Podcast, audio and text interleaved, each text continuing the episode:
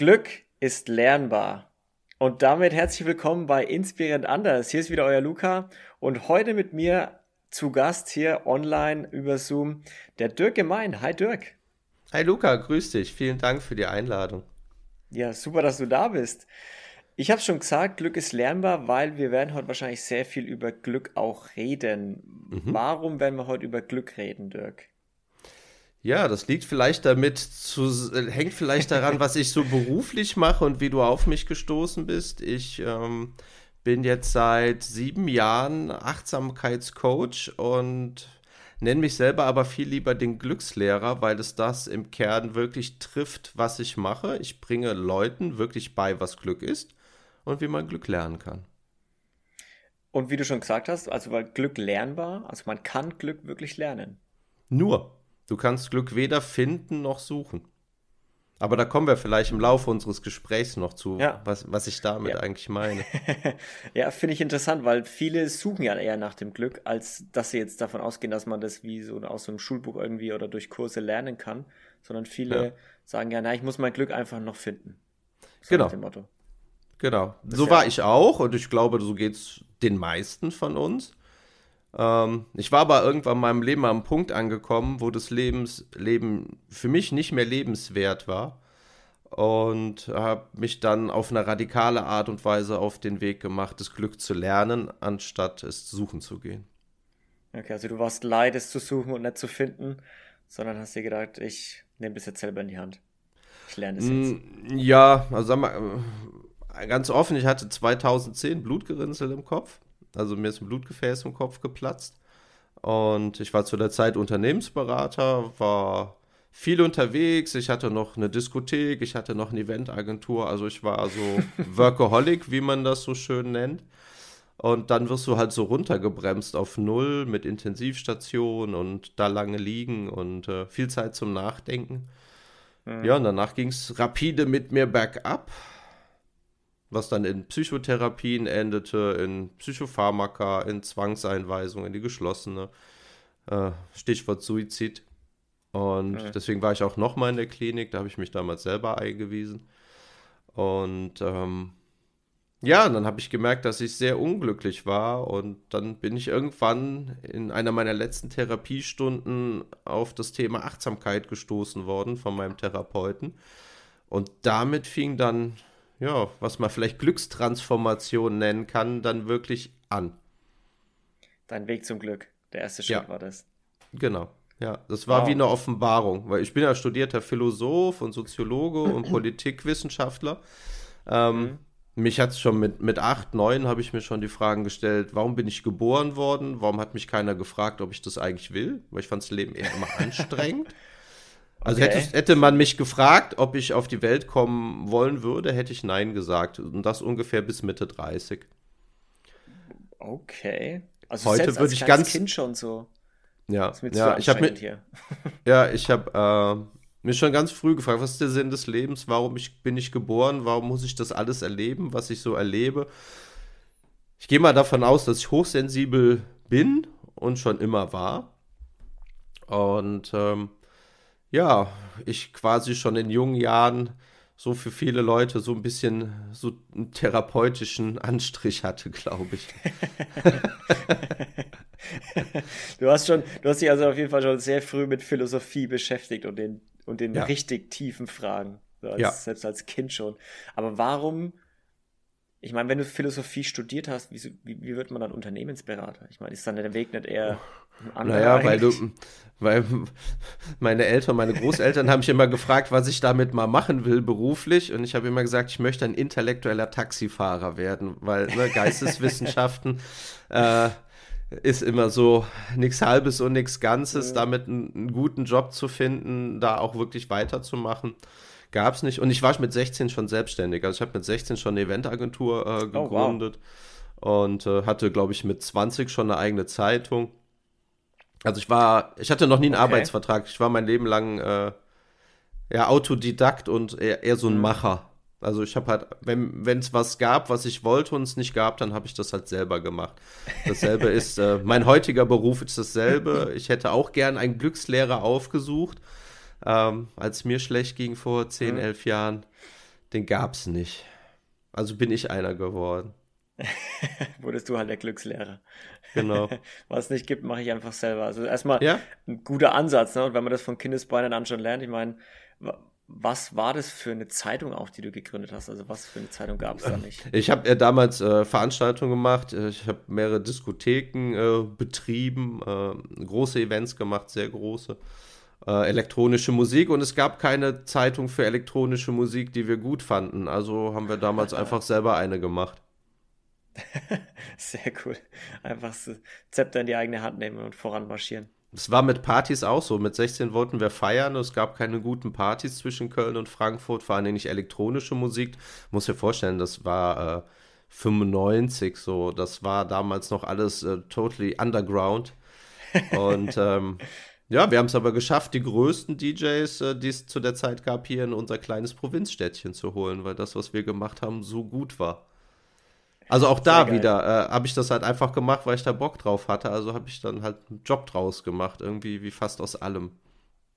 Und wie, wie kam es? Weil normalerweise ist das so der, sag mal, in Anführungsstrichen, der deutsche Traum, Festanstellung und bis 67 arbeiten. Also die deutschen Leitmotive, so Sicherheit und äh, dann die Rente und dann leben, dann leben. Sich Sicherheit ist die größte Fußfessel im Leben, die es gibt, weil sie dich komplett unflexibel macht. Mein, meine Meinung. Also ich hatte noch nie einen Arbeitsvertrag, äh, mhm. auch als ich äh, in der Unternehmensberatung der Autoindustrie gearbeitet habe, als ich in der Werbeagentur gearbeitet, ich hatte nie einen Arbeitsvertrag. Ich konnte eigentlich immer von jetzt auf gleich sagen, ich gehe jetzt nach Hause, ich komme nicht wieder. Habe ich übrigens auch äh, genau dreimal genutzt. Noch okay. dreimal so gemacht. Einfach gesagt, ich habe jetzt, nee, ciao. Tschüss. Ja. ja. Aber trotzdem warst du, also ist ja, also weil ich denke mir gerade so, du hast einfach gemacht, was du wolltest, aber du hast es trotzdem richtig durchgezogen. So, du hast nicht, warst nicht so sprunghaft, dass du sagst, nee, jetzt mache ich heute Disco, nee, jetzt habe ich keine Lust mehr auf Disco, jetzt mache ich Zeitung. So, du warst, es war schon so, aber du hast es schon durchgezogen, diese Dinge. So, ja, ja. ja also guck mal, wollen. Events habe ich ähm, 15 Jahre lang gemacht. Oh. Die Zeitung, glaube ich, drei, drei Jahre. Ähm, aber das hat damals dann irgendwann einfach nur so viel Geld verschlungen, dass ich dann mit 20 schon so viele Schulden hatte, weil die Anzeigenkunden nicht bezahlt haben. Mhm. Ähm, also das kam alles aus, sag ich mal, aus dieser Disco-Ecke, ne? Das war äh, Hobby damals. Äh, als junger Mensch findest du halt natürlich Partys und Musik, äh, ja. die es auch gar nicht gibt. Ne? Man konnte damals keine elektronische Musik im Internet runterladen, weil es einfach noch kein Internet gab. Und äh, so kam das mit dem selber machen. Dirk, unvorstellbar. Ja, ja, ich weiß nicht, Luca, wie alt bist du? 93 geboren, also ich bin ja, auch mit Kassetten ja. und, und, CDs groß geworden, aber auch. Ja, mit CDs, ne? Das gab es bei uns damals noch gar nicht. CDs. Also ich weiß noch, dass wir auf dem Schulhof immer die, die äh, Musiktapes von meinem Bruder, die wurden gehandelt wie Goldbarren, immer mit der Ansage, morgen kommt das zurück, weil es, ich habe noch eine Liste, man hatte immer so ein Zettel im Portemonnaie mit noch 15 Leuten, wer an welchem Wochentag diese Kassette zum Kopieren Sehr bekam. Geil. Äh, das kann sich heute kein Jugendlicher mehr vorstellen. Äh, wie heilig Kaum. Musik damals war, weil sie heute omnipräsent und äh, in unglaublichen Mengen konsumierbar und verfügbar ist. Ne? Ja. ja, ich kann mich noch erinnern, dass ich zu, zu einem Kumpel gefahren bin, weil er das neue Album von der Band hatte damals. Ja, genau. Und wir sind da dahin und haben Musik gehört. Ja, genau. Das war nach der Schule bist du dahin und wir haben dieses Album angehört. Ja, genau. So. Heute schickst du einen Link. Ja, heute schickst du einen Link zum Album und hast gesagt, hast du das schon gehört? Und dann sagst du, äh, ich habe schon 50 Links, sorry, ich habe gerade keine ja. Zeit, das anzuhören. dazu. Ja, aber du hast gefragt, wie wird man dann Unternehmensberater als Philosoph? Ja. Ähm, ich hab, bin dann irgendwann nach Berlin gezogen, habe da in einem der letzten besetzten Häuser am Prenzlauer Berg gewohnt, in der Kastanienallee. Äh, sehr, ich weiß gar nicht, ob es das noch gibt, aber damals war das in jedem Reiseführer drin, weil da halt die Autonomen wohnten und da hing so ein riesiges, mm. aus Alu gestanztes äh, Schild äh, draußen am ganzen Haus: Kapitalismus äh, tötet, zerstört und normiert. Und äh, da habe ich eine Zeit lang gewohnt. Vorne wohnt, war das Tuntenhaus, da wohnten 23 Männer, die aussahen wie wir zwei mit Bart, aber die trugen alle Stöckelschuhe und Nylons. Okay. Die andere Hälfte waren vollautonome, ganz vorne wohnten die Punks und äh, hinten wohnte ich. Okay, das, das, klingt wie diese, wie die, ist das nicht die rote Flora irgendwie in Hamburg oder so? Ja, ja, genau, ist, ja, ja, das ist dasselbe wie die rote Flora in Hamburg, nur damals in Berlin und das war, okay. ah, das schon, schon ein bisschen her, kurz, ich glaube so okay. 2005. Nee, das damals gab es noch 2005. Straßen, nicht nur einzelne Häuser, die besetzt wurden. Genau, und das war eine aufregende Zeit. Und was habe ich da in Berlin gemacht? Ich habe äh, Roman geschrieben also Leute haben gefragt, was machst du in Berlin? Ich so, ich bin Kaffeetester. Ich jed kannte jedes Café in Prenzlauer Berg und Mitte und habe eigentlich bin nur die Straße gelaufen, habe geschrieben und habe dann irgendwann ein, ein, Angebot bekommen als äh, Werbetexter in dieser IT-Firma. Die war damals noch relativ klein und äh, ja, dann habe ich da angefangen. Dann wurde ich irgendwann Leiter vom Marketing, weil die Firma komplett durch die Decke gegangen ist. Heute Marktführer weltweit für die Vermarktung von Autos im Internet. Und ja, irgendwann gab es dann eine Ausschreibung, sollte ich eine Stellenausschreibung äh, machen für äh, Business Development international. Dann habe ich zu meinem Chef gesagt, ach, Marketing kann ich ja jetzt. Äh, wenn einer Produkte erklären und verkaufen kann, dann ja ich, ne? Ja, und dann hat er gesagt, ja, willst du das machen? Habe ich gesagt, ja, das meinte ich ja damit. Ja, und dann habe ich auf einmal internationales Business Development gemacht für alle Automarken, die du so kennst. Hm. Und das oh, halt wow. in ganz, Euro ganz Europa. Bis dann der 29. Januar 2010 kam. Ich weiß noch, ich kam gerade von Lexus äh, Europa zurück aus Brüssel. Hatte einen mega Abschluss gemacht in äh, Brüssel für meinen Laden. Ja, und dann bin ich nachts bei der schönsten Nebensache der Welt fast gestorben. Oh. Und damit meine ich okay. nicht Fußball. Weil ja. Fußball ist für mich nicht die schönste Nebensache der Welt. Ja. Also du weißt, was ich, ich meine. Ich glaub, die Hörer wissen, was Männer, die mir sagen, beim Sex zu sterben, ist das schönste Ende, was ich mir vorstellen kann. Ich kann das nicht bestätigen. Okay. Von jemandem, der fast äh, das erlebt hätte, keine Bestätigung ja. dafür. Ja. Weil du, was ist passiert? Du hast ein Gehirnwechsel oder was? Ich, ja genau, mir ist ein Blutgefäß im Kopf geplatzt. Hm. Und äh, es fängt an mit schweren Kopfschmerzen, bis du irgendwann so Schmerzen im Kopf hast, dass du nur noch schreist und sabberst und krampfst. Also jetzt bist du der Einzige, der das hier am Bild sieht, aber das sieht dann wirklich aus, wie wenn du so, ein, so einen epileptischen Anfall kriegst mhm. und du kannst außer schreien und sabbern eigentlich gar nichts mehr. Uff. Boah. Okay. Bin dann morgens auf der Intensivstation aufgewacht und man sagte mir, ja, wir haben ihr äh, ein Loch im Rücken gebohrt, äh, wir haben da Blut im Rückenmarkswasser gefunden. Und das hieß dann für mich drei Wochen äh, liegen. Und zwar mit drei Wochen liegen meine ich drei Wochen liegen. Ich durfte mich drei Wochen nicht bewegen. Ich habe drei Wochen auf der Intensivstation auf dem Rücken gelegen. Boah. Mit vielen Kabeln. Ich durfte nichts. Ich durfte nicht auf Toilette gehen. Ich durfte mich nicht waschen. Ich durfte den Kopf nicht anheben. Ich durfte nichts. Heißt, drei Wochen an die Decke starren. Ja, was machst du da? Nachdenken. nachdenken. Viel nachdenken. Über das Leben, über das, was du da machst. Äh, warum, ne, wenn dir das Leben immer schon als anstrengend vorkam, so war das bei mir, vielleicht weil ich viele Antennen habe, äh, die andere nicht verstanden haben. Also, weißt du, ich habe früher schon ganz viel Gedichte geschrieben und keiner meiner Freunde konnte damit irgendwas anfangen was ich da mhm. geschrieben habe. Ne? Ich habe halt mit 13 angefangen zu schreiben. Ich habe mit 16 meine erste Kurzgeschichte über Suizid geschrieben. Und ähm, ja, da war ich vielleicht immer schon so ein bisschen anders als die anderen. Und dann bin ich ja nach diesem Aneurysma, normalerweise gehst du da nicht so raus, wie du vorher warst. Ne? Also Gedächtnisverlust, Sprachverlust, nicht mehr gehen können, nicht mehr laufen, nicht mehr essen können, sind so die normalen Sachen, Querschnittslähmung bis äh, gar nicht mehr wiederkommen. Und ich bin da körperlich und äh, auch vom Kopf her, geistig, von den Fähigkeiten gesund raus. Also trotz dieses Gehirnaneurysma oder was? Ja, es gibt nicht viele, die äh, da wieder so rausgehen. Eigentlich war ich ja dann Glückspilz, aber bei mir ging es, ich hatte halt eine traurige Ader. Ne? Also mein großes Leitbild war mal Jim Morrison, falls ihr das was sagt, der Sänger von The Doors. Der hat mal den Spruch, mein Leben geprägt mit dem Satz, ich spüre das Leben am intensivsten am Schmerz. Und das war bis 35 eigentlich so meine, mein Lebens, Einstellung. Ich wollte immer das Leben ganz intensiv wahrnehmen und verstehen, was es mhm. heißt zu leben, äh, was es für Facetten hat. Deswegen, ich habe ganz viele extreme Sachen gemacht. Das würde jetzt wahrscheinlich den Rahmen hier ein bisschen sprengen. Ähm, ich wollte aber immer mehr als das, was ich gesehen habe. Ja, mhm. und das war dann so mein Leitspruch. Also waren dann so Goethe, Kierkegaard, Schopenhauer, Nietzsche, Hesse, waren so ganz starke Einflüsse in meinem Leben. Ja, ich mochte den Grenzgang. Um, damit kann man es, glaube ich, ganz gut. Ich habe mich immer als Grenzgänger zwischen den Extremen so gesehen. Auch was so hat, vor allem, auch was so Schmerzen ah, angeht, Schmerzerfahrungen. Ja, aber eher emotional anstatt körperlich. Okay. Und viel okay, mit Drogen rumexperimentiert, Bewusstseinserweiterung. Also ich habe hm. viel ausprobiert in meinem Leben, aber nicht äh, so wegen Partydrogen, äh, sondern eher äh, hat mich immer diese Bewusstseinsveränderung interessiert. Also was gibt es noch hm. zu entdecken? Gut, heute würde ich sagen, braucht man alles nicht. Aber äh, damals hatte das in meinem Leben durchaus eine Berechtigung. Hm. Okay, und du bist dann, du bist dann aus dem Krankenhaus raus. Glücklicherweise so, also von den Funktionen her uneingeschränkt, also du konntest weiter laufen, gehen, sprechen, denken.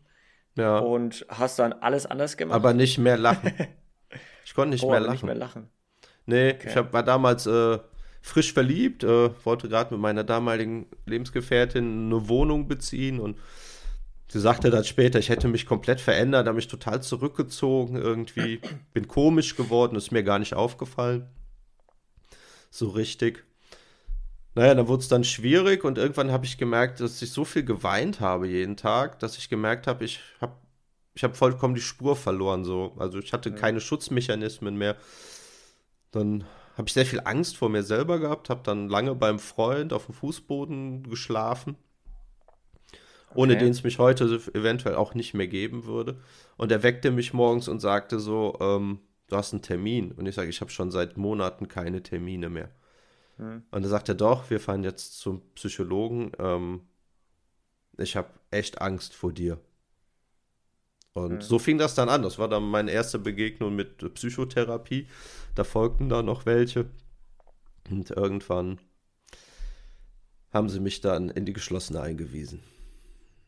Also selbst die, also die, Psych die Besuche beim Psychologen waren so, dass sie meinten, da ist mehr Arbeit. Auch das war dann schon der dritte. Ich glaube, das war der Psychologe meiner Mutter, die so Angst um mich hatte, mich da hingekarrt hat. Und äh, mhm. ja, dann war ich da. Ich weiß noch genau, wie ich so Jim Morrison-mäßig in meiner Lederjacke, in meinen Stiefeln, meine engen Jeans mit der Sonnenbrille im Wartezimmer auf dem Boden lag und einen Heulkrampf hatte.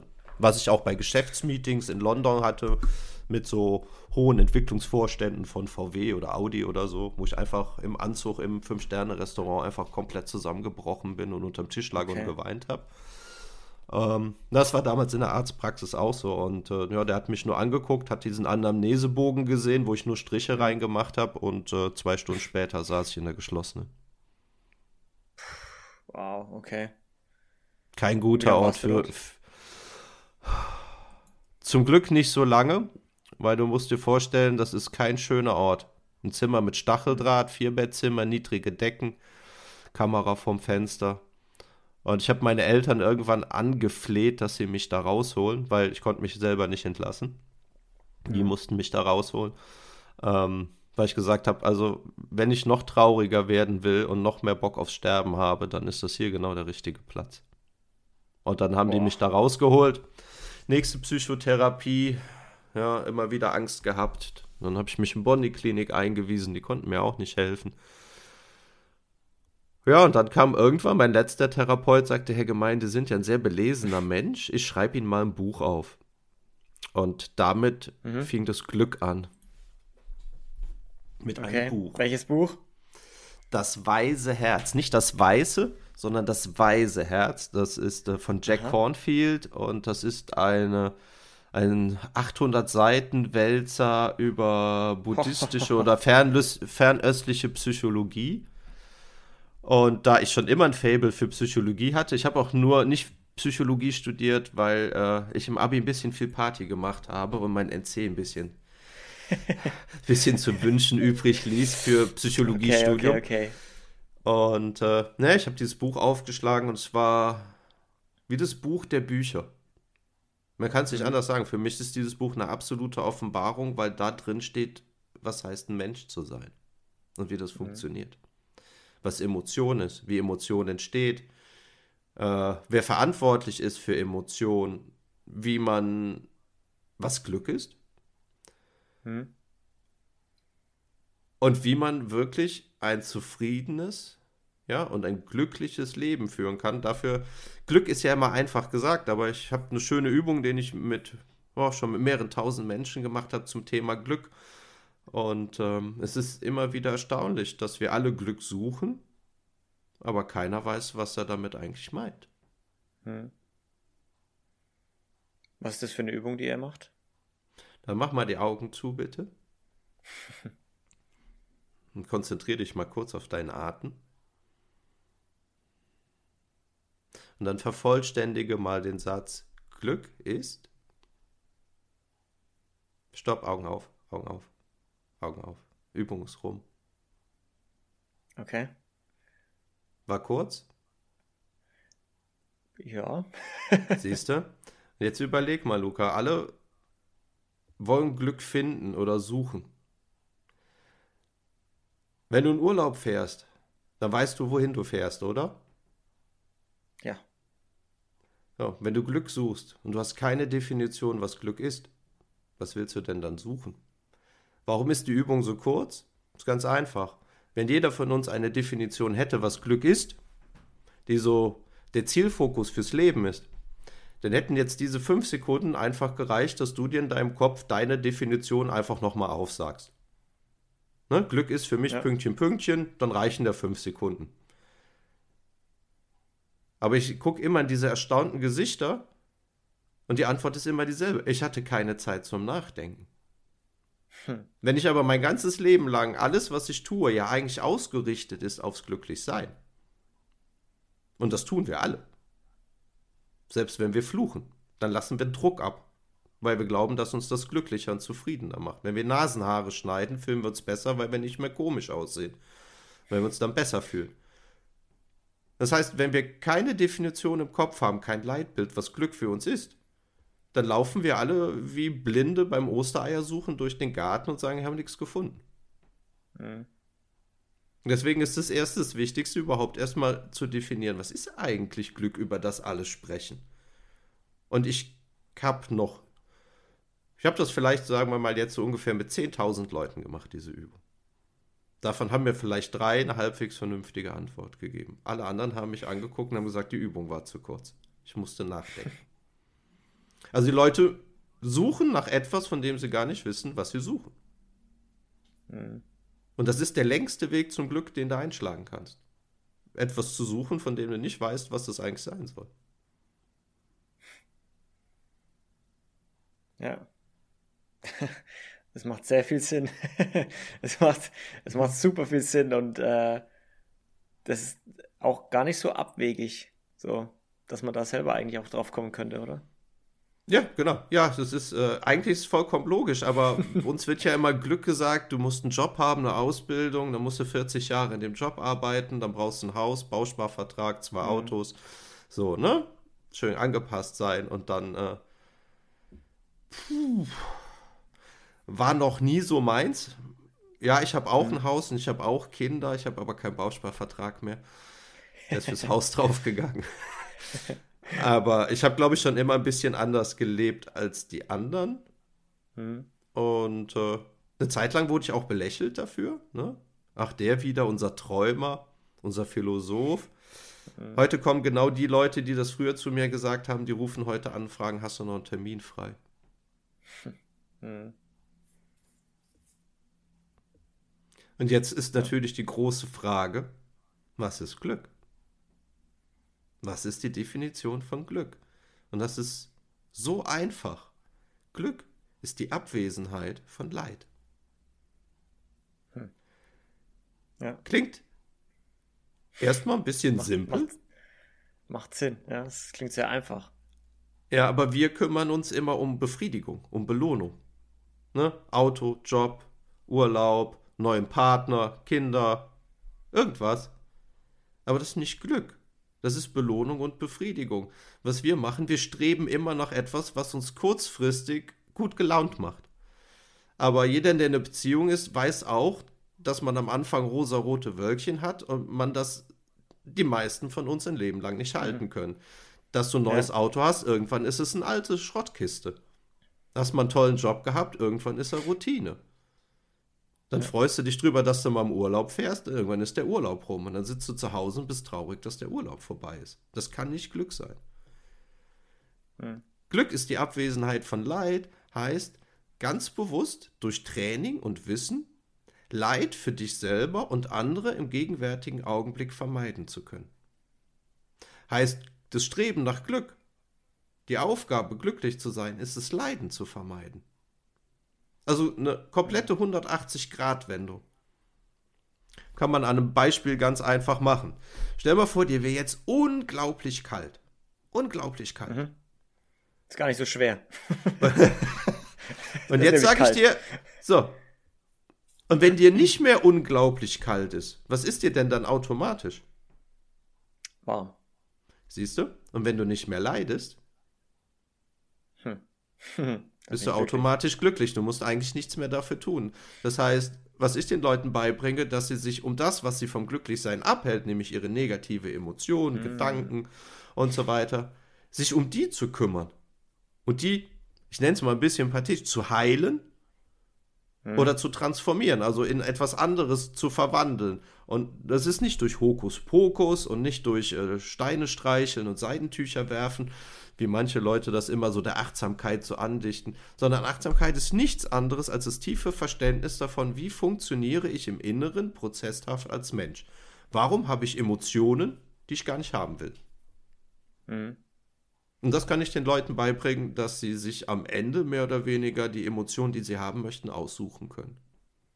Du hilfst den Leuten so nach dem Motto, die Mauern ein bisschen einzureißen, die dem Glück im Wege, dem Glück im Wege, im Wege stehen? So ja, Mauern, vielleicht? das sind einfach innere Prozesse. Also wie entsteht mhm. eigentlich Emotion? Wer macht eigentlich Emotion? Warum habe ich Emotionen, die ich gar nicht will? Mhm. Ich meine, wenn ich jetzt zu dir sage, du musst jetzt einen Schneckenburger essen, würdest du ja auch sagen, nee, Schneckenburger ist voll eklig, esse ich nicht. Aber ist nicht Wut und Hass auch eklig? Ist nicht Minderwertigkeit auch eklig? Ist Scham oder Schuld nicht auch Leid? Stell mal vor, mhm. das wäre weg. Und ich spreche nicht vom positiven Denken. Achtsamkeit ist bewusstes Entscheiden im gegenwärtigen Moment. Mhm. Und du kannst immer also nur mit nicht, dem. Also nicht, dass man, nicht, dass du sagst, ähm, wir dürfen diese negativen, also wie sagen wir negativen Gefühle nicht mehr fühlen und nicht mehr spüren. Doch, wir müssen sondern, sie fühlen. Aber wir genau. müssen wirklich fühlen und spüren, was sie eigentlich sind. Nämlich, ich habe ja mittlerweile eine ganz merkwürdige Auffassung, ich glaube eine richtige Auffassung davon, was Leid ist. Leid klingt immer ein bisschen nach Pathos, ne? Aber mit Leid meine ich jede Form von unheilsamer Emotion. Also von, ich fühle mich gerade irgendwie schlecht, bis hin, ich habe riesiges Lebensthema. Äh, alles, was dazwischen ist, nenne ich jetzt mal Leid. Ähm, ich habe ja mein Gehirn mal verdammt, weil es mir gesagt hat, ich will sterben. Ne? Mhm. Das hat mein Kopf mir gesagt. Heute sagt mein Kopf mir das nicht mehr. Heißt, man muss das, heute sehe ich das Leiden als meinen aller, allerbesten Freund an. Jede negative, ich spreche nicht mehr so, ich spreche nur von unheilsamer Emotion, ist mein bester Freund. Einfaches Beispiel, und so arbeite ich immer mit Bildern. Stell dir vor, ich wäre jetzt dein bester Freund. Und ich würde sagen, boah, Luca, du bist der Schönste, der Beste, du machst nie was falsch, alle Menschen sollten so sein wie du und ich mach den Bückling vor dir. Oder ich bin einer, der sagt, ey, Luca, mir ist da was aufgefallen. Können wir mal ganz offen reden, so von Kumpel zu Kumpel? Welchen von den beiden hättest du gerne? ja, den zweiten natürlich. Ja. Und das Leiden ist nichts anderes, als dass dein eigener Körper, dein eigener Verstand dir sagt, hey, mein Freund, du bist traurig? Dann kümmere dich ums Traurigsein. Hm. Du hast Angst? Dann versteh, was Angst ist, weil die Angst ist nichts anderes als der Kumpel, der dir sagt, hey, mein Freund, da ist irgendwas nicht in Ordnung, da solltest du mal hingucken. Hm. Das Leiden ist nicht mein Feind. Es ist mein Freund. Wir sprechen vergleichbar, also ich, ja, ja. vergleichbar vielleicht mit, wenn dir im Körper irgendwo was ein bisschen wehtut und du irgendwie den Schmerzsignal im, im Kopf hast, so nach dem Motto, der Schmerz ja. ist ja nicht dein, dein Gegner, sondern er sagt dir ja nur so, pass mal auf, beweg dein Bein mal nicht mehr so, weil sonst reißt hier was. Ja, oder geh zum Arzt. Ich meine, wenn du Kopfschmerzen, genau. wenn, wenn du Zahnschmerzen hast, da kommt keiner auf die Idee, sich dann zwei Flaschen Wein reinzuhauen und drei Päckchen Kippen zu rauchen und vier Tafeln Schokolade zu essen und noch ein paar neue Turnschuhe zu kaufen. Nee, dann gehe ich zum Zahnarzt. Warum? Die sollen die Ursache fürs Leiden finden und mir einen Vorschlag machen, wie sie dieses Leiden beheben können. Hast du das im Rücken oder im Knie, machst du das auch. Das heißt, wir kümmern ums, um das körperliche Leid. Bei kognitivem Leid versuchen wir uns zu belohnen, abzulenken, es nicht wahrhaben zu wollen, es zu verdrängen, mhm. zu rationalisieren. Da gibt es ja in der, Psycho, der Psychoanalyse von Freud so 16 schöne Begriffe, was Menschen alles so machen können mit ihren Emotionen. Das Einzige, was sie nicht machen, ist, ich will das verstehen, warum ich überhaupt so hm. denke.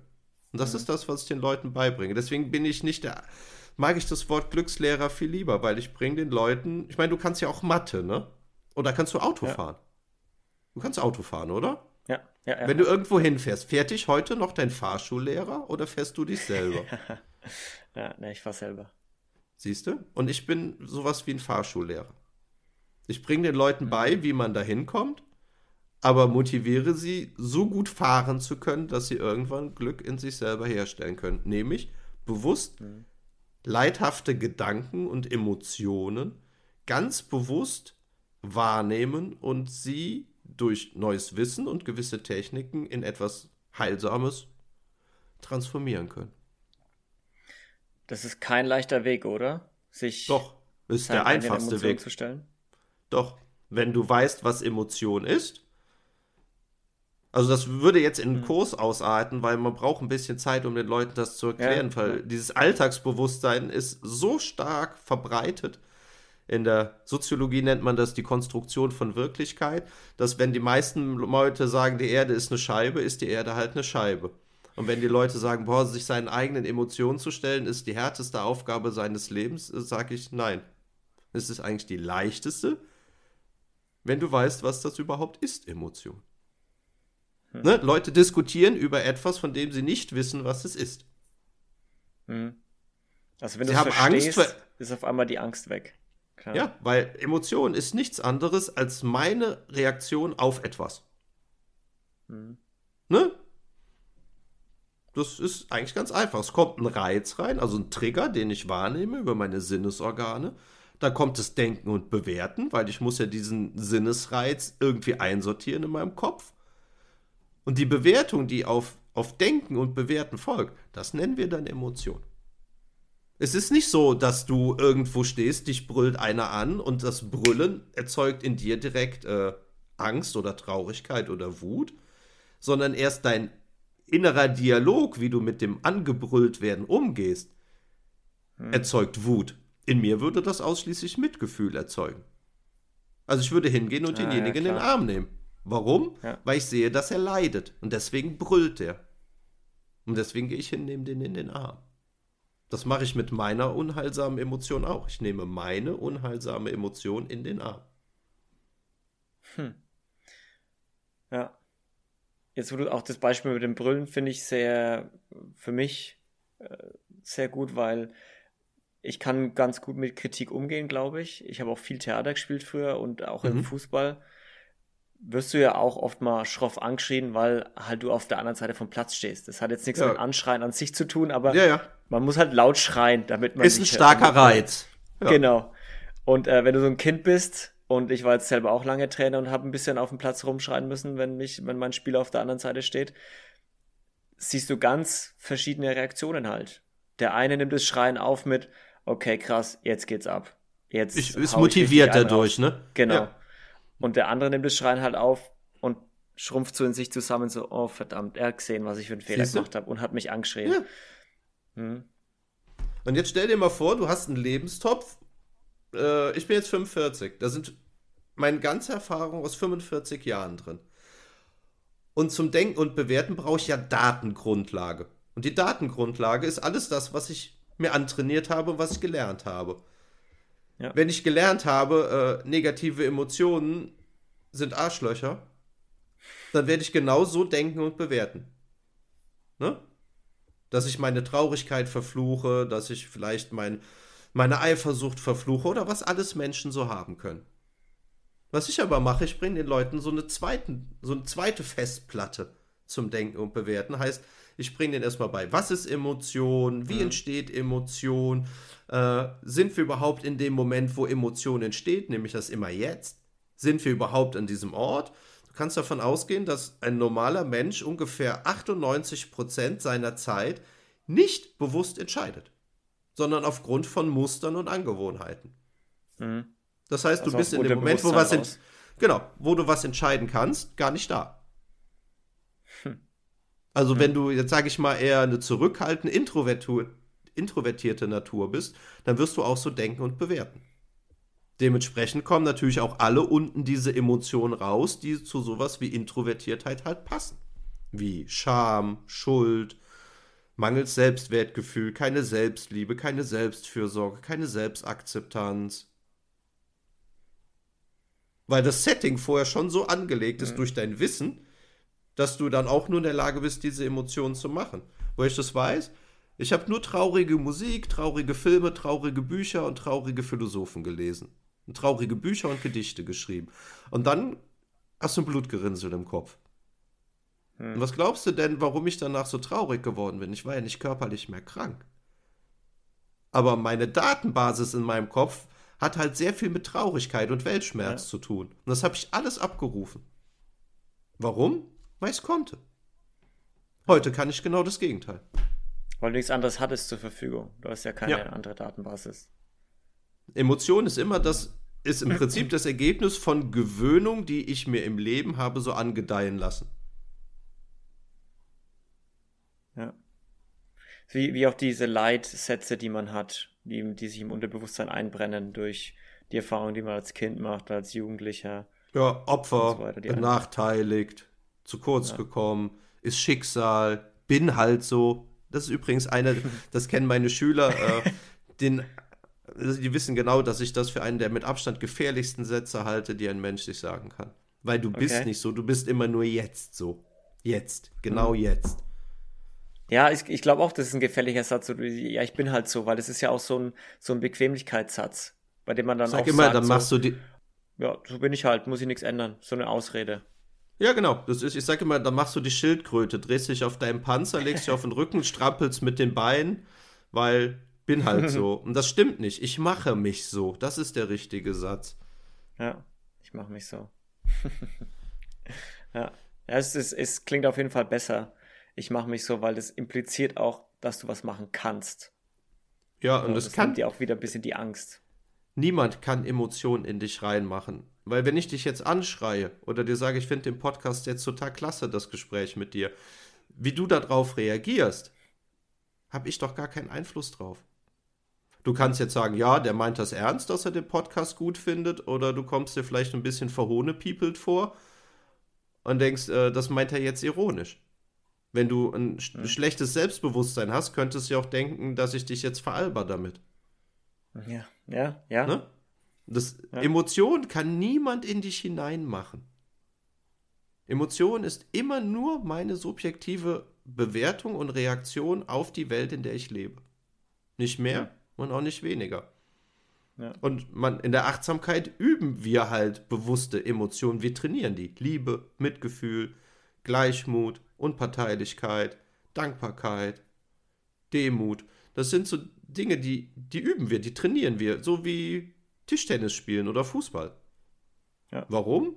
Damit ich im gegenwärtigen Moment mit Liebe reagieren kann, anstatt mit Ablehnung. Hm. Ist nur eine Frage von Gewöhnung. Deswegen ist Glück lernbar. Glück ist lernbar, das ist schön. Der Kreis schließt sich, Dirk. Das Glück ist lernbar. Und mhm. wir haben fast 40 oder fast 45 Minuten schon gequatscht über Glück jetzt. Ähm, ich glaube, es gibt noch ganz, ganz viel zu erzählen von dir und wir sind ja, also wir haben ja auch noch nicht mal annähernd irgendwie daran gekratzt. Wir sind von dem, von dem weißen Herz äh, ziemlich äh, steil eingestiegen in die Glückslehre. Aber ähm, es ist auch das wichtigste ich, Thema unseres Podcasts. Stimmt. Stimmt. wenn, wenn du jetzt mal so zurückschauen kannst auf alles, was du in deinen 45 Jahren so erlebt hast, so alles Negative, was wahrscheinlich so bis 35 hast du mal gemeint war, und alles super oder eher das, das Glückliche ab 35 dann so. Da, wo du jetzt stehst, ist vielleicht eine, schlechte Frage an dich, aber da, wo du jetzt stehst, bist du da glücklich? Bist du happy, da, wo du jetzt ja. bist? Ja. Ja, kann ich nicht anders sagen. Ja. ja. Und das ist immer wieder, für mich immer wieder witzig, wenn ich das sage, weil hättest du mich das zehn Jahre vorher gefragt, hätte ich eine andere Antwort genauso selbstsicher gegeben. Ich hätte mhm. nicht nachdenken müssen, ich hätte sofort Nein gesagt. Ich fand wow. das Leben immer als Belastung. Ich habe das Leben immer als Belastung. Ich hatte ein gutes Leben, ne? Also mhm. Leute, die mich kennen, haben das auch gar nicht so nachvollziehen können, dass ich auch so eine dunkle Ader habe. Aber ich war immer interessiert, was ist die Welt, was ist der Mensch und was mache ich eigentlich hier? Der Sinn ja. des Lebens. Ich habe ja Philosophie studiert, nicht weil mir, mir nichts Besseres eingefallen ist, sondern weil mich immer diese ganz großen Fragen schon als Kind so dermaßen geprägt haben. Hm. Ja. ja, du meintest ja. Und in der Uni habe ich das nicht gelernt, was Glück ist. Ich glaube, Uni und Schule, da lernen wir wenig, was äh, Glück ist und auch wenig, was uns so aufs echte Leben, in Anführungsstrichen, vorbereitet. Das ist so mein, meine Kernbotschaft mittlerweile, dass wir nirgendwo lernen, was heißt Mensch zu sein. Hm. Mhm. Wie das funktioniert. Du lernst, wie ein Periodensystem funktioniert, wie Photosynthese funktioniert, was ein Schweinezyklus in der Wirtschaft ist, welcher König welchen König erschlagen hat irgendwann mal. Aber keiner sagt dir, ey Luca, ist ja schon mal aufgefallen, dass du in deinem Leben auch Emotionen hast? Soll ich dir mal erklären, wie das eigentlich funktioniert? Hm. Ja. Habe ich nirgendwo gelernt. Die meisten wahrscheinlich. Die meisten. Du hast vorhin, du hast vorhin schon die, das, das, das Buch Das Weiße Herz angeschnitten. Das Weise. Das Weise, sorry, das Weise, das Weiße Herz, sorry. Wenn du, wenn ich dich jetzt nach einer Buchempfehlung fragen würde, Wer ist das Buch oder ein anderes? Das kommt drauf an, für wen es ist. Ähm, muss dir vorstellen, äh, das ist so ein 800 Seiten Wälzer und man muss schon so ein bisschen Ahnung von Psychologie so ein bisschen haben. Es ist kein Buch zum Lesen. Das ist ein Lernbuch. Also ich habe das schon 15 Mal gelesen und ich werde es auch noch 15 Mal lesen, obwohl ich es eigentlich auswendig kann. Hm. Ähm, das Weise Herz von Jack Cornfield wäre eine Buchempfehlung auf jeden Fall. Ansonsten kann man auch wunderbar einsteigen mit Ich pflanze ein Lächeln von Thich Nhat Hanh. Das ist, äh, ich sag ich mal, Lächeln. Ich pflanze ein Lächeln von Thich Nhat Hanh. Das ist äh, ein sehr schöner, ganz softer Einstieg in diese Gedankenwelt von Achtsamkeit. Es ist auch nicht so abschreckend, weil das ist ein ganz dünnes Büchlein. Weil ich finde es immer witzig, wenn ich manchmal Leute so im Sommer am See äh, mit dem weißen Herz da liegen sehe und ich sehe, dass die in in einer halben Stunde 60 Seiten überflogen haben. Mhm. Das Buch wird dir nichts bringen. Das ist auch so eine Übung, die ich ganz gerne mache. Hast du, glaubst du, es gibt Leute, die schon mal einen Lebensratgeber gelesen haben, so mit schneller reich, schneller glücklich ja, und ja, so weiter? Klar. Was machen die Leute, wenn sie das Buch fertig gelesen haben? Ich denke, es kommt in den Schrank. und dann, weil das Buch ja so gut war und das Thema so spannend, bestellen die sich noch ein Buch. Ich sehe ja im Hintergrund, ja. du hast auch Bücher, du besitzt yes. also. Oh, ich gehe davon aus, dass du des Lesens mächtig bist. Ne? Und dann lesen wir drei Bücher. Und meine Prämisse ist, wenn du ein Buch gefunden hast, wo du sagst, yo, was da drin steht, hat mich echt angefixt, dann reicht doch das eine Buch. Aber du musst das, was in dem Buch steht, nicht im Schrank stehen haben, sondern in deinem Kopf, damit du das auch leben mhm. kannst. Und das ist genau das, was ich mit meinen Schülern mache. Ich habe ja Schüler, weder Klienten noch Kunden noch Patienten. Da lege ich ganz viel Wert drauf, dass ich meinen Schülern vermittle, dass man dieses Wissen im Kopf haben muss, damit ich es auch im, im Jetzt, also im gegenwärtigen Moment auch leben und abrufen kann. Und ja. dafür brauche ich nur ein einzig gutes Buch. Und deswegen, ich habe ja auch ein gut sortiertes Bücherregal. Und ich habe keines dieser Bücher nur gelesen. Wenn ich so ein Buch lese, schreibe ich das zusammen. In eine Form, oh, cool. die es für mich lernbar macht. Als wenn mhm. ich eine Diplomarbeit schreiben würde oder eine Doktorarbeit. Weil das Wissen bringt mir in dem Buch nichts. Es ja. bringt mir nur etwas, wenn ich es im Kopf habe. Das mag für Autoreparaturen jetzt was anderes sein, wenn du nur einmal im Leben an einem Auspuff abbaust und wieder dran schrauben musst. Aber Emotion und Mensch bin ich 24 Stunden am Tag. Ja. Und dafür hätte ich gerne einen gut gefüllten Werkzeugkoffer. Und dafür reicht ein Buch schon. Ja, das reicht auf jeden Fall, ja. Ja, guter Punkt, den du sagst, weil ich glaube, es geht auch bei, auch so, wenn du, wenn du mein Bücherregal anschaust, da ist, da ist natürlich auch viel, viel, sehr, sehr viel Star Wars drin. Mhm. also die Bücher muss ich mir jetzt nicht äh, 15 Mal durchlesen, weil da reicht es, wenn ich sie mir einmal durchlese. Ähm, aber ich glaube, das ist ein sehr guter Punkt, den du ansprichst mit den, mit diesen Ratgebern. Weil viele, und da gehöre ich auch dazu, die ersten paar, die ich gelesen habe, fand ich, wow, cooles Buch und ab in den Schrank. Mhm. Ja, ja, genau. und in den Schrank. Genau. und das nächste Buch ja. bestellt und in den Schrank. Ich habe ja auch ein Buch von Fischer, heißt der, glaube ich, auch so ein Guru irgendwie schnell zum Reichtum. Das habe ich mir auf dem Flohmarkt ja. gekauft. Das habe ich gelesen. Ich fand das gut. Aber irgendwann war ich in der Situation, wo ich diese Notwendigkeit, diese Dringlichkeit mir und meinem Lebenswillen gegenüber hatte, ob ich jetzt weitermache oder dieses Leben wirklich beende. Mhm. Und zwar richtig diesmal. Und wie gesagt, ab der ersten Seite habe ich mir gedacht, wow, da hat ein Buch, einer ein Buch über dich geschrieben. Hat er gar nicht. Da hat einer ein Buch über das geschrieben, wie ein Menschen funktionieren.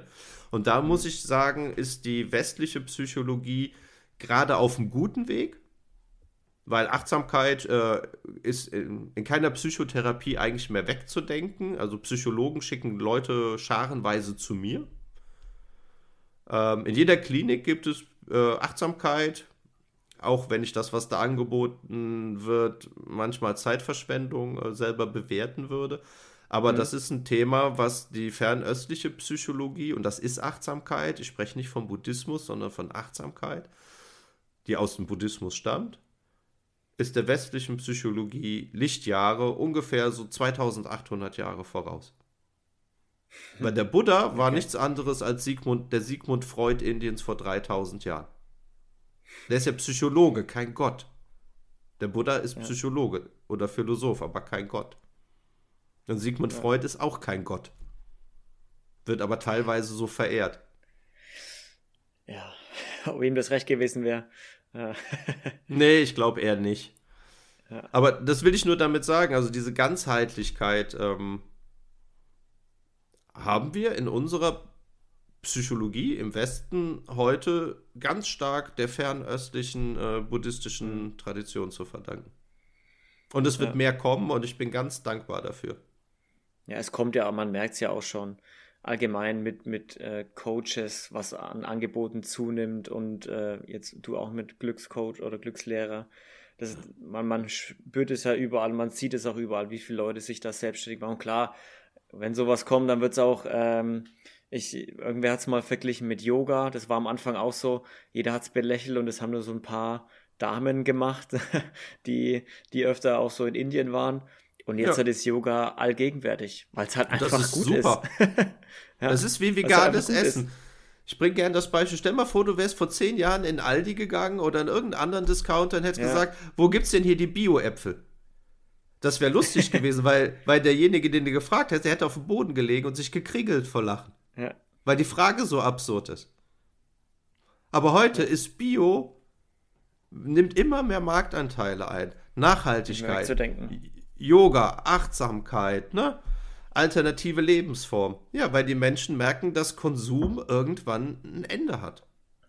Und das sehen wir in der Wirtschaft als auch, leider ich als Ahrtaler, auch mhm. beim Klima.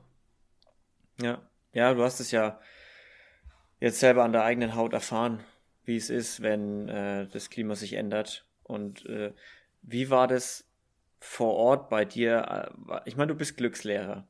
Und mhm. was da passiert ist, du wohnst ja vor Ort in Rheinland-Pfalz, NRW, im Ahrtal, war ja im Prinzip jetzt monatelang nur Unglück, oder? Jein. Jein. Ja, du musst dir vorstellen, ich äh, habe eine Spendenaktion gemacht, wo ich äh, fast 150.000 Euro von Privatleuten oh, gesammelt wow. habe und habe äh, fast 100 Familien persönlich getroffen. Und habe denen die Kohle Cash in die Hand gedrückt und habe jeden in den Arm genommen und mit fast allen geweint. Hm. Ähm, ja, hier ist viel Leid. Ich bringe das mal auf den Punkt. Die Leute sind äh, traumatisiert am Materiellen, also alles, was weggeschwommen und kaputt ist. Sie sind traumatisiert an, an ihrer Seele. Sie sind traumatisiert an ihrer Heimat, weil Leute haben Angst vor ihrer Heimat mittlerweile. Viele sind weggezogen. Und dann hast du auch noch Corona. Das gibt es ja hier auch noch. Heißt, eine Menge Reize, die Leid erzeugen können, wovon es auch eine ganze Menge gibt. Ich könnte jetzt hunderte mega krasse Geschichten von Familien mit Kindern erzählen, was die so erlebt haben hier, aber es wird auch den Rahmen sprengen. Ja, hier war Leid, aber was du hier gesehen hast, was, glaube ich, viel mehr überwogen hat, ist diese enorme Solidarität. Solidarität schreibt man mhm. übrigens jetzt mit H. Ne, wir schreiben ja jetzt alles mit H. Solidarität gibt es hier nicht mehr ohne H, ne, wegen Ar äh, gibt es diese ganzen neuen Wortgeschöpfe, aber diese Solidar der Solidarität, diese Menschlichkeit, diese Hilfsbereitschaft, da kannst du hier fragen, wen du willst. Die Menschen fangen an zu weinen, wenn die auf das Thema kommen, weil das so berührend mhm. ist. Etwas, was man nach dieser Corona-Pause, diese Entmenschlichung durch Maske und Lockdown, das ist gar nicht wertend gemeint. Das ist einfach eine Tatsache, dass wir uns einfach wenig ja. gesehen und berührt haben. Hier gab es kein Corona mehr. Hier gab es keine Polizei mit Maske, kein Krankenwagen mit Maske, hier gab es kein Corona mehr in den ersten Wochen. Die Menschen haben, die brauchten Umarmungen. Hm. Und diese Menschlichkeit, die du hier erlebt hast, oh, könnte ich gerade anfangen zu weinen, weil ich, das ist das, was ich vor, vor der Flut jeden Tag fast gebühlsmühlenartig predige. Diese Liebe für andere Menschen, denen es nicht gut geht. Und auf einmal ist das da. Und ich bin jeden Morgen aufgestanden, habe mir nur gedacht, Leute, könnt ihr nicht einfach alle jeden Tag so sein? So? Hm. Hm. Also Hilfsbereitschaft ist gigantisch, auch wenn es jetzt abflacht. Aber deswegen gründe ich gerade mit ein paar anderen Leuten eine gemeinnützige GmbH, um hier in den nächsten zehn Jahren noch viel, viel Gutes zu tun, hoffentlich. Ja, dann würde ich sagen, Dirk, äh, ich frage dich jetzt noch nach deinem, deinem Songtipp und deinem Menschen, den du empfehlen würdest, und dann haust du nochmal ordentlich Werbung raus, wo man die GmbH finden kann zukünftig, wo man dann selber auch aktiv werden kann. Mhm. Gut, fangen wir an mit dem Songtipp. Ähm, es gibt ein Lied, das hat mich mein, in meiner schwersten Zeit begleitet und das ist von Gisbert zu Knüpphausen und das heißt Spieglein, Spieglein. Ist vielleicht auch ganz gut für die Leute, die des Englischen nicht ganz so äh, vertraut sind. Mal was Deutsches. Gisbert zu Knüpphausen ist ein deutscher Singer-Songwriter von der Mosel. Und dieses Lied ist so ein bisschen wie die Blaupause zu meiner schlimmsten Zeit in meinem Leben. Und gleichzeitig okay. auch sowas wie der richtige Arschtritt, da rauszukommen. Also, wenn okay. ihr das hört da draußen, dann macht die Augen zu, wenn ihr das hört und lasst es wirklich mal auf euch wirken. Alright. Wen das dürfen wir, den dürfen wir mal, wen dürfen wir mal einladen? Tja, das ist eine gute Frage. Wen dürft ihr mal einladen? Die Frage habe ich befürchtet und es fällt mir wirklich schwer. Ähm, wen du einladen könntest, ist äh, gut und bekannter für mich ist der Marc Ulrich, der hier gerade mhm. im Ahrtal Übermenschliches leistet. Der hat das Helfer-Shuttle gegründet. Und die haben es geschafft, über 50.000 Helfer in der letzten Zeit koordiniert mit Bussen in die Katastrophengebiete zu fahren.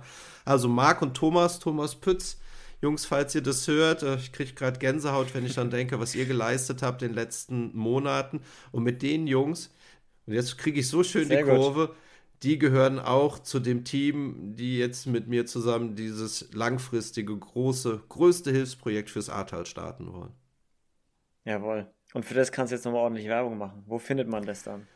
Das findet man noch gar nicht, weil wir sind noch in Gründung. Das heißt, es liegt noch alles beim Rechtsanwalt. Aber wer darüber was wissen will, der kann einfach mal bei Instagram, Facebook ein bisschen nach Dirk Gemein gucken.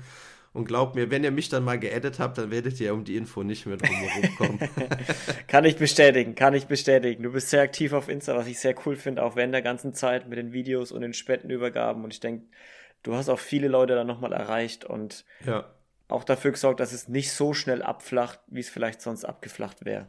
Oder und das ist die größte Angst zumindest. hier, dass die Menschen hier vergessen werden. Und da werden wir alles tun, ja. dass das nicht passiert.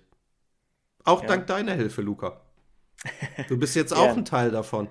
Gern. Ja, bin ich auch sehr gern der Teil davon. Also, wenn ich sehe, was du machst und wie du es machst, dann kann man nur begeistert davon sein. Du reißt einen wirklich mit. ja, ich glaube, anzünden kann ich, Leute. Das höre ich, höre ich dann ja. doch schon das ein oder andere Mal. definitiv, definitiv. Dirk, mega cool, dass es geklappt hat heute. Es war ein unfassbar spannendes Gespräch mit dir und es hätte noch so viele Themen geben können und äh, Sachen, die du erlebt hast, über die wir hätten sprechen können. Und äh, ich freue mich schon drauf, wenn vielleicht in irgendwie ein paar Jahren äh, wir einfach nochmal zusammenkommen und vielleicht nochmal aufnehmen können. Wer weiß, wo wir beide dann stehen, was dann noch, noch passiert ist. Ähm, und da freue ich mich schon drauf und auch so weiter mit dir in Kontakt zu bleiben. Es war wirklich wahnsinnig inspirierend und vielen Dank, dass du da warst. Vielen Dank für die Einladung und mach weiter so. Ich finde den Namen dieses Podcasts eigentlich unglaublich inspirierend. Sehr gut. Leute, vielen, vielen Dank, dass ihr wieder zugehört und eingeschaltet habt. Wenn ihr Dirk finden wollt, dann schaut auch einfach auf Insta vorbei. Ähm, auch bei mir findet ihr ihn. Und ansonsten bleibt gesund, seid lieb zueinander und wir hören uns beim nächsten Mal. Bis dahin, tschüssi. Tschüss.